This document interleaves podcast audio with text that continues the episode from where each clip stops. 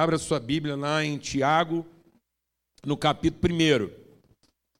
Que Deus está falando muito forte nessa área e Ele deve ter um bom motivo para isso. Glória a Deus. Aleluia. Para libertar muita gente da escravidão. Da escravidão. E eu estou ficando assim, muito incomodado. Incomodado. É, dentre as tantas viagens que eu fiz aí, tantos lugares que eu visitei, eu vivi uma situação muito desafiadora na minha vida. Na, na sexta-feira. Na sexta-feira. Porque na sexta-feira, de manhã, eu estava compartilhando com um grupo de líderes, homens e mulheres, eram cerca mais ou menos umas 100 pessoas, na periferia de Nova Iguaçu, Baixada Fluminense.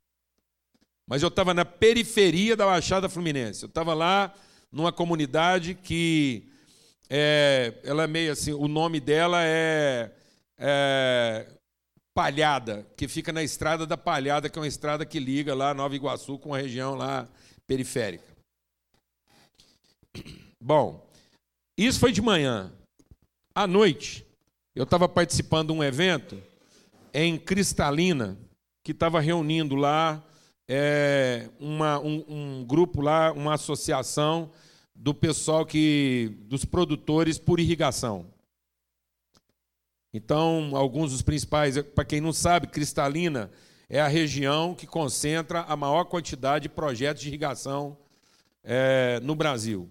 Então, é um lugar de alta produtividade e os produtores de lá é, foram, a partir do testemunho de alguns produtores que congregam aqui com a gente, eles entenderam a responsabilidade deles de transformar a realidade da região lá e estão trabalhando na área da educação, estão entrando pesado e os primeiros sinais já apareceram, porque eles resolveram redimir as pessoas que trabalham com eles. Fantástica reunião, maravilhosa, o testemunho. É, uma coisa que eu posso dizer, depois, se alguém quiser até ver as imagens, o Cleneilton pode fornecer.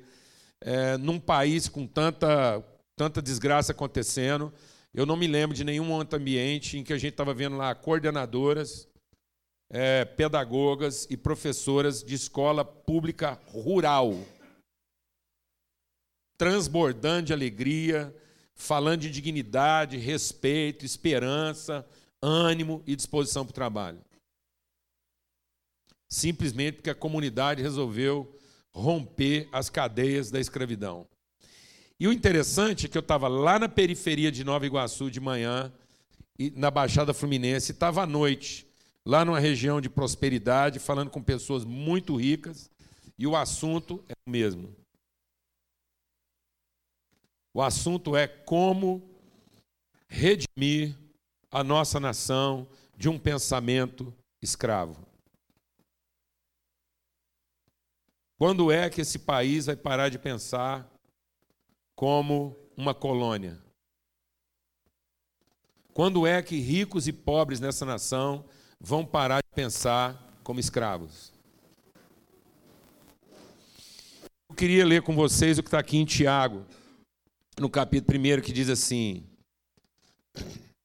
verso 5: Se, porém, algum de vocês necessita de sabedoria, Peça a Deus, que a todos dá liberalmente, e nada lhes imputa, e isso lhes será dado, e isso lhes será concedido. Se alguém tem necessidade de sabedoria, peça para Deus, que Ele vai dar liberalmente. Ele não vai cobrar uma taxa por isso. Deus nunca vai te pedir alguma coisa. Deus nunca vai te pedir alguma coisa, uma oferta, um cântico. Deus não vai esperar você cantar primeiro. Deus não vai esperar você ofertar primeiro. Deus não vai esperar você fazer um culto primeiro para depois ele te dar alguma coisa. Não há ninguém que possa dar alguma coisa a Deus para depois pedir dele alguma coisa em troca. Nós precisamos entender, amados, o sentido daquilo que a gente entrega para Deus. O que a gente entrega para Deus não é na expectativa do que Ele pode entregar para nós. O que a gente entrega para Deus é um testemunho materializado da consciência do que ele já entregou para nós. Esse é o espírito, não é comercial. E ele está dizendo então: peça, porém, com fé, em nada duvidando, pois o que duvida é semelhante à onda do mar, impelida e agitada pelo vento. Não suponha, não pensa que esse homem alcançará de Deus alguma coisa, porque ele é um homem de ânimo dividido. Ele é um homem de duplo ânimo, de ânimo dobre, inconstante em todos os seus caminhos. Então, o Tiago está dizendo que existe uma esquizofrenia coletiva. Ou seja, todo ser humano ele vive um dilema esquizofrênico. Deixe o Espírito de Deus ministrar algo essencial na sua vida aqui hoje de manhã para ficar bem claro. Não existem várias formas de pensamento. Existem várias formas de raciocínio em cima de dois pensamentos. Então a gente raciocina de várias formas em cima de dois pensamentos. E só existem dois pensamentos. Ou você pensa como escravo, ou você pensa como filho. Ou que determina o que, o que, o que sustenta a sua forma de raciocinar é um pensamento de filho, ou que sustenta a sua forma de raciocinar é um pensamento de escravo. Não existe mais do que dois pensamentos. Não existe nesse mundo mais do que dois espíritos. Existem milhares de demônios, mas só tem dois espíritos. Tem anjo de tudo quanto é tipo. Tem anjo bom e anjo mau. E cada um faz um tipo de serviço. Mas só tem dois espíritos que governam o mundo espiritual. O espírito de Cristo, que pensa como filho e o espírito do anticristo que pensa como um escravo. Então, ou eu estou movido de um espírito Cristo, ou não tem outra coisa. Eu estou movido de um espírito anticristo. Ou a minha motivação é a motivação de um filho que pensa família, ou é a motivação de um escravo que está constantemente querendo comprar a sua alforria. Então não interessa o quanto de dinheiro a pessoa tem, não interessa o nível intelectual que a pessoa tem, não interessa o meio social, não interessa em qual extrato social você está colocado, não interessa quanto de dinheiro você possui, não interessa quanto patrimônio você adquiriu ou não. Ou você está pensando como um filho, ou você está pensando como um escravo. Então nós temos escravos muito ricos. Nós temos escravos muito ricos que se destacaram no meio dos escravos e foram comprando privilégios através do seu esforço pessoal. Mas quando essas pessoas se relacionam com os outros, elas pensam como escravos. Então, só escraviza alguém quem pensa como escravo. Aí ele nunca liberta ninguém. Então, o império é um tipo de governo e estrutura funcional montado por um escravo que alcançou o poder de dominar sobre outros escravos.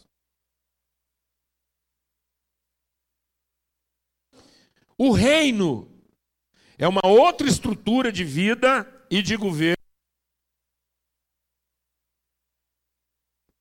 São em que um filho, compreendendo a sua responsabilidade de filho, criou condições no reino para que todos sejam libertos e que dentro do reino não exista nenhum escravo. Então Deus nos transportou do império das trevas para o reino do filho do seu amor.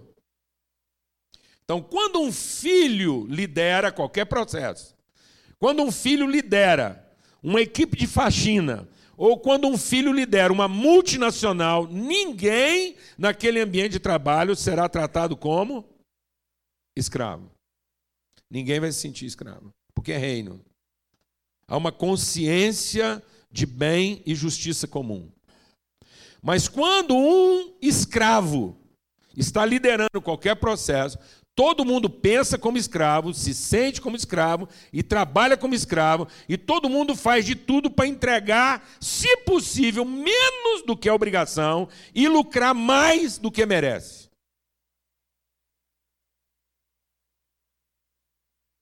Alguém está entendendo o que eu estou falando aqui ou não, mano?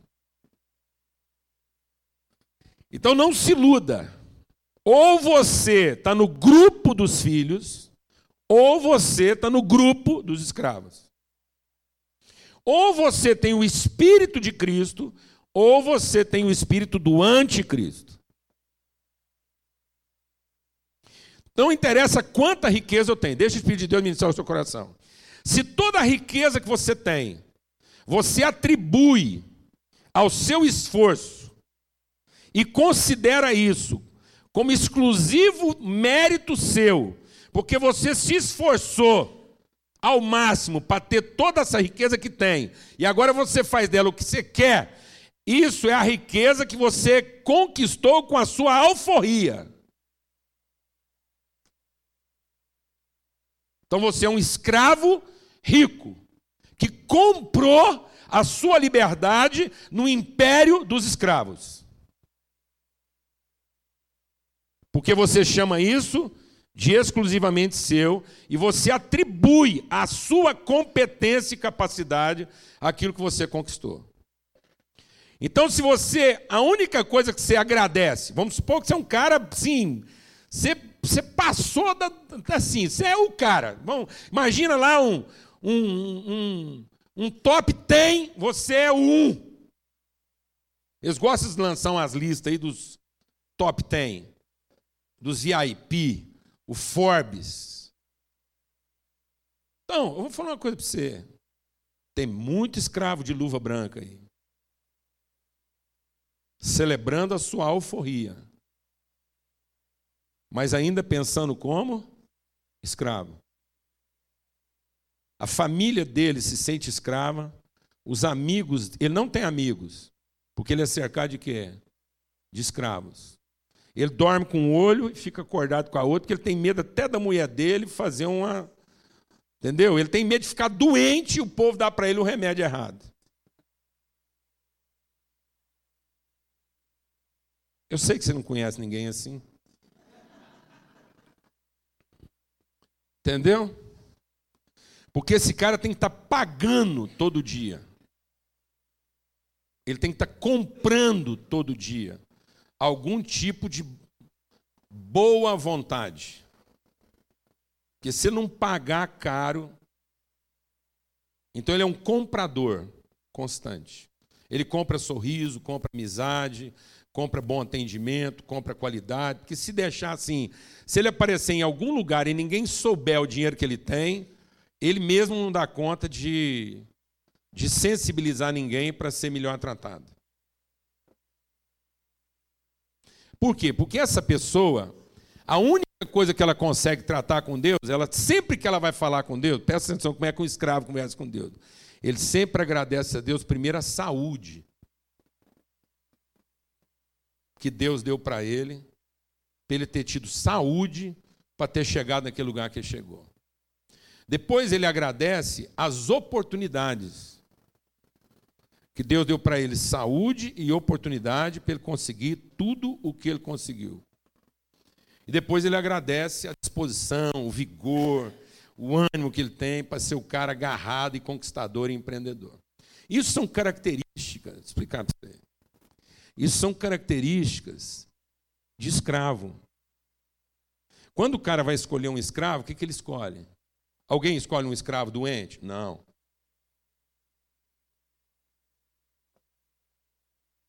Não, ninguém vai comprar um escravo doente, pelo amor de Deus.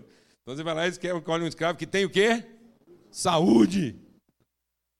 Aí, outra coisa, você escolhe um escravo que tem as características certas para o serviço que você quer que ele faz. Senso de Oportunidade. Depois você escolhe um escravo desanimado, empacador, temoso. Não. Você escolhe um cara o quê? Que apesar de escravo, ele é acelerado. Então tem muita gente conversando com Deus, agradecendo características de quê? De escravo.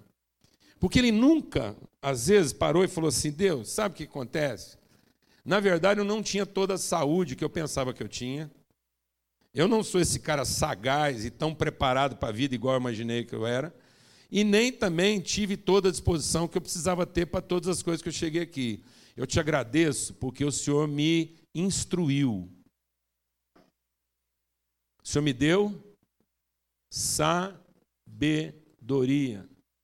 E não fosse o Senhor ter me dado sabedoria, não adiantava eu ter tido saúde, não adiantava eu ter tido a oportunidade e as qualidades para aquela oportunidade, nem adiantava eu ter tido toda a disposição, não. Porque senão eu seria uma mula sem cabeça. Uma mula saudável, ágil e disposta, mas sem cabeça. Porque quando Salomão foi conversar com Deus, e Deus falou assim para ele: pede para mim o que você quiser. E o Salomão virou para Deus e falou assim: Ó Deus, como eu sei que o Senhor trata muito bem até quem não presta, haja vista a forma como o Senhor tratou meu pai, porque afinal de contas eu sou filho da outra. E eu não merecia estar aqui, apesar de ter saúde, capacidade e disposição.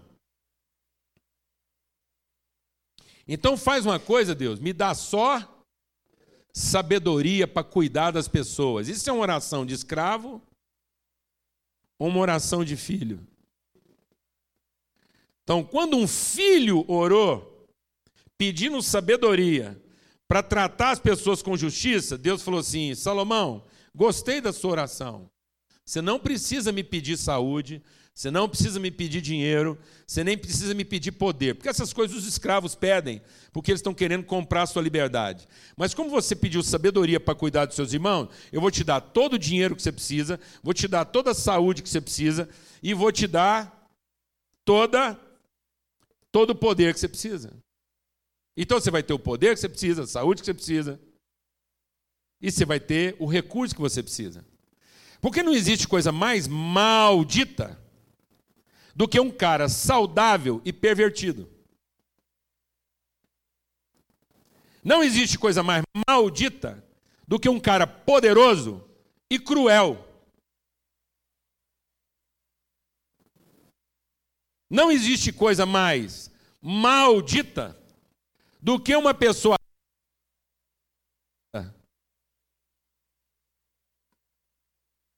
Quer coisa mais desgraçada? Sentido.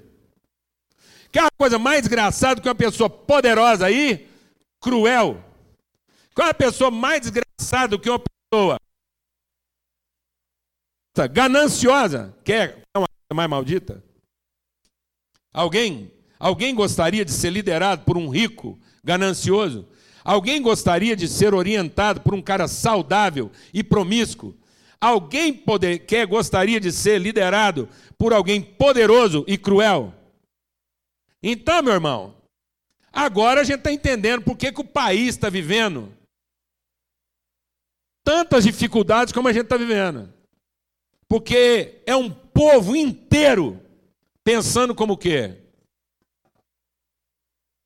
Tentando com saúde e com dinheiro e com capacidade comprar a sua liberdade.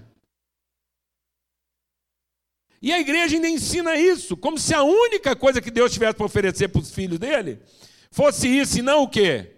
Sabedoria. Então as pessoas hoje têm a mente o quê? Dividida entre dois pensamentos. E Deus não nos deu o espírito de servidão, porque onde há o espírito de escravidão, onde há um escravo que lidera, a palavra de Deus diz assim: deixa o espírito administrar o seu coração. Lá em Provérbios diz assim: o povo sofre quando um escravo governa.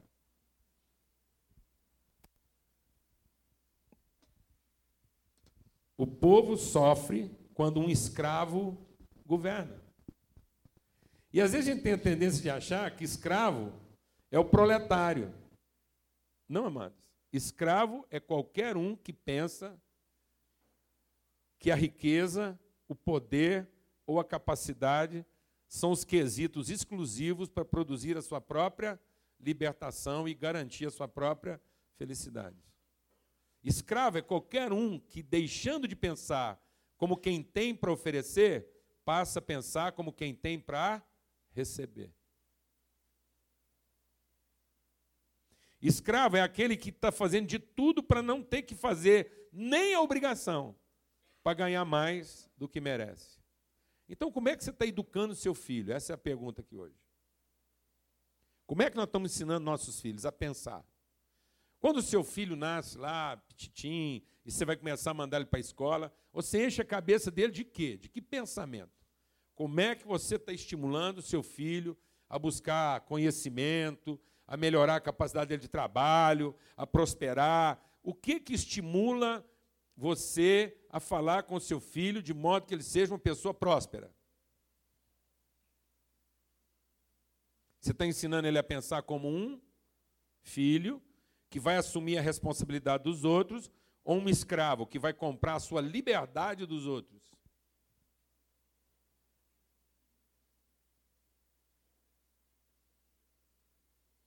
Você está ensinando seu filho a estar preparado para qualquer tipo de situação, ou você está ensinando seu filho a ser alguém bem-sucedido só num tipo de situação?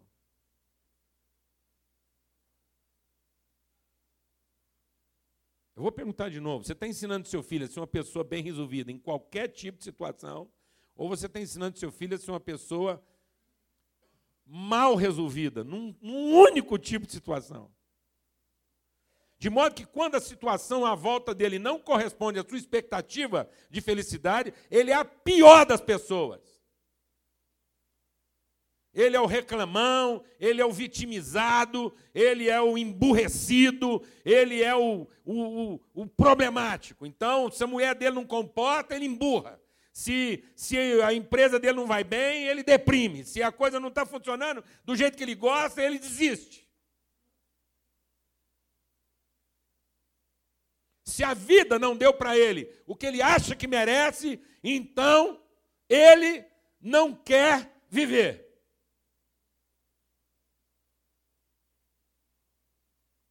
Por que, que você acha que os nossos jovens de 13 anos de idade estão se suicidando? Porque tem alguma coisa errada com os pais? Pergunta errada. Não penalize mais os pais além do que eles já estão sendo penalizados.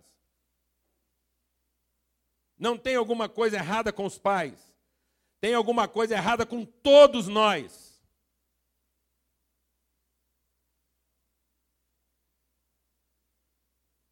Por que, que os nossos jovens com 13, 14 anos estão preferindo as drogas, a alienação, a rave, o entorpecimento, a loucura? Porque eles encontraram formas mais baratas de comprar a sua alforria. Encontraram formas mais rápidas e baratas de comprar a sua liberdade. de não ter que dar satisfação para ninguém. Responderam, às vezes, de maneira mais honesta e rápida ao espírito do anticristo. Anti-oferta. E com quem que estão aprendendo isso? Com a nossa religião.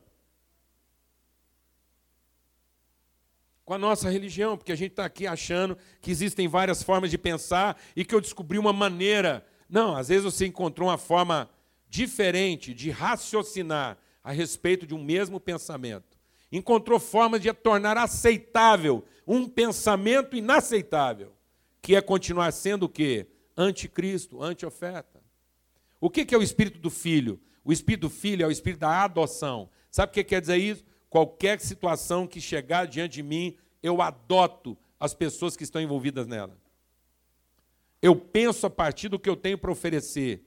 Porque quem quem compra, Quem pensa em mérito, quem pensa em mérito, se aborrece, se magoa, se ressente, quando ele não recebe a altura dos seus esforços. Então, deixa o Espírito de Deus ministrar algo do seu coração. Você nunca ficou magoado por conta do que alguém fez de errado contra você. Nunca. Ninguém nunca se magoou por conta de um errado. A gente sempre se magoa por conta do nosso certo.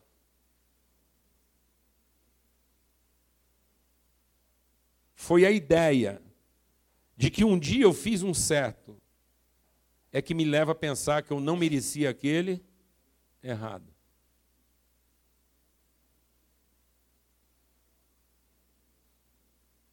Porque eu não tenho espírito de adoção. Eu não quero adotar as pessoas no seu errado. Eu quero ser reconhecido no meu certo.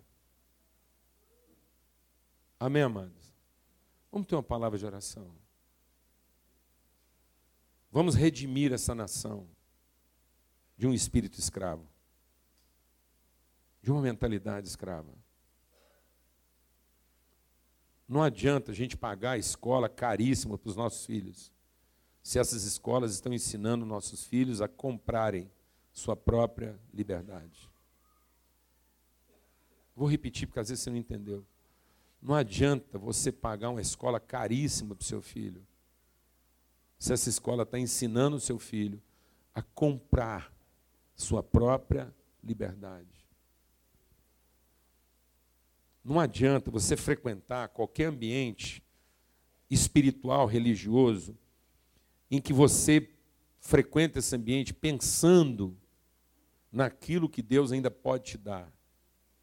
A maior desgraça que paira sobre a vida desse país é a ideia de que as nossas práticas religiosas vão nos tornar merecedores de receber mais de Deus.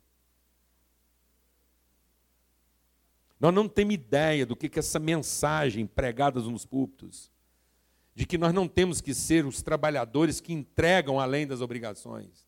Nós temos que ser os religiosos que recebem mais do que merecem. Está acabando com o nosso país. Um dos maiores culpados pela desgraça dessa nação é a igreja. Que continua ensinando as pessoas que se elas rezarem muito, Deus vai dar para elas mais do que elas merecem. Que elas não têm que trabalhar bem, elas não têm que oferecer, elas não têm que entregar nada. Ela só tem que rezar um pouquinho, porque Deus não aguenta ver uma reza boa, que Ele logo dá mais do que as pessoas merecem. Sabe quem fez essa promessa? Sabe quem fez essa promessa? Que te daria o um mundo se você rezasse? Foi Satanás que fez essa promessa, não foi Deus. Porque Deus nunca nos chamou para fazer nada, para receber em dobro por aquilo que nós estamos fazendo. Deus sempre nos chamou para sacrificar mais do que a gente imaginava que seria capaz de sacrificar. Porque é só sacrificando mais do que eu imagino que eu sou capaz de sacrificar, é que eu vou descobrir o quanto realmente eu já tenho.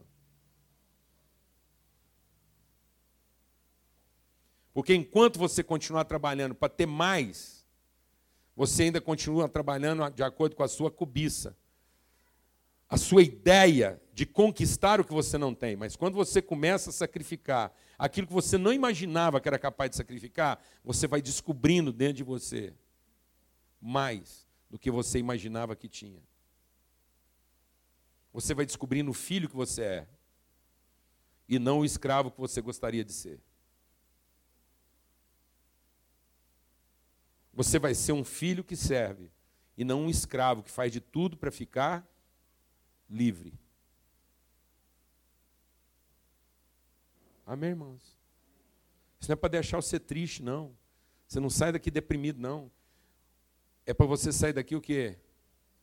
Liberto, irmão. Liberto, glória a Deus. Para que lá no seu ambiente de trabalho você seja um filho. E eu quero terminar com um testemunho. Nós ganhamos um lava-louça. A gente hospeda muita gente lá em casa. Muita gente. A Lana gosta muito de hospedar. E nós ganhamos um lava-louça. Tem dois anos e meio que nós ganhamos esse lava-louça. Eu moro numa casa alugada. Só que é o seguinte, eu ganhei um lava-louça bom demais na conta. Eu, se nós ganhamos esse lava-louça, bom demais. Irmãos juntaram no aniversário da Lana, deram de presente para ela, porque sabe da peleja lá. Só que não cabia na cozinha, porque não deixaram espaço. Eu ia ter que quebrar a bancada, piso, ia ser o rolo lá, depois esse lava-louça. Eu sou engenheiro, viu, irmãos? Sou engenheiro. Me movimento com uma certa dificuldade hoje. Cheguei de viagem. A Lana, finalmente, eu já tinha levado gente lá e tal, mas ela creu. E eu acho que eu que estava precisando disso. Ela creu que ia arrumar um jeito depois de lava-louça lá. Ela desembalou o lava-louça, porque esse lava-louça estava lá três anos embalado. Eu falei assim, eu tenho que provar que não faltou esforço ao escravo para tentar colocar esse lava-louça no lugar. E aí virei um cross lá dentro da casa, lá, pelejei. Cheguei a desmontar o box de um banheiro da área de serviço para ver se eu colocava a, a máquina de lavar lá e, e punha o lava-louça no lugar da máquina lavar. Enfim, aí fiquei pensando em pôr, um, em pôr uma prateleira, mas aí ficava alto demais, não dá para saber tal. Sentei na cozinha na ponta da mesa. Eu estou te contando isso sem entender. Sem entender. Tem três anos que eu estou lá pensando como um escravo. Usando a minha força, minha inteligência, minha saúde, pelejando, vai daqui para lá, médio e tal.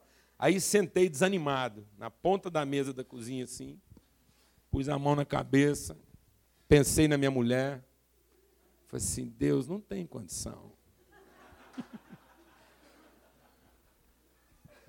Não tem condição. Isso é palana. Deus me dá, falei de jeito com Deus, me dá uma luz. Me dá uma luz.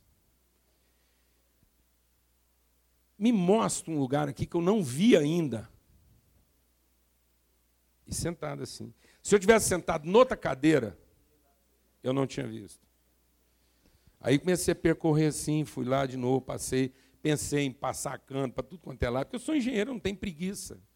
Eu, eu gosto de um problema resolvido. Então, para mim, onde tivesse, onde, se não tivesse uma tomada, eu punha, se não tivesse o esgoto, eu achava, eu estou lá, pelejando.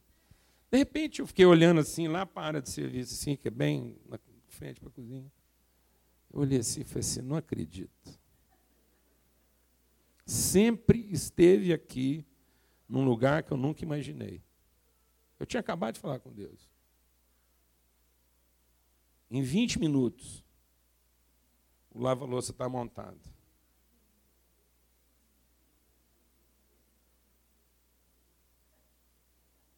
Eu olhei para Deus fiquei assim com vergonha.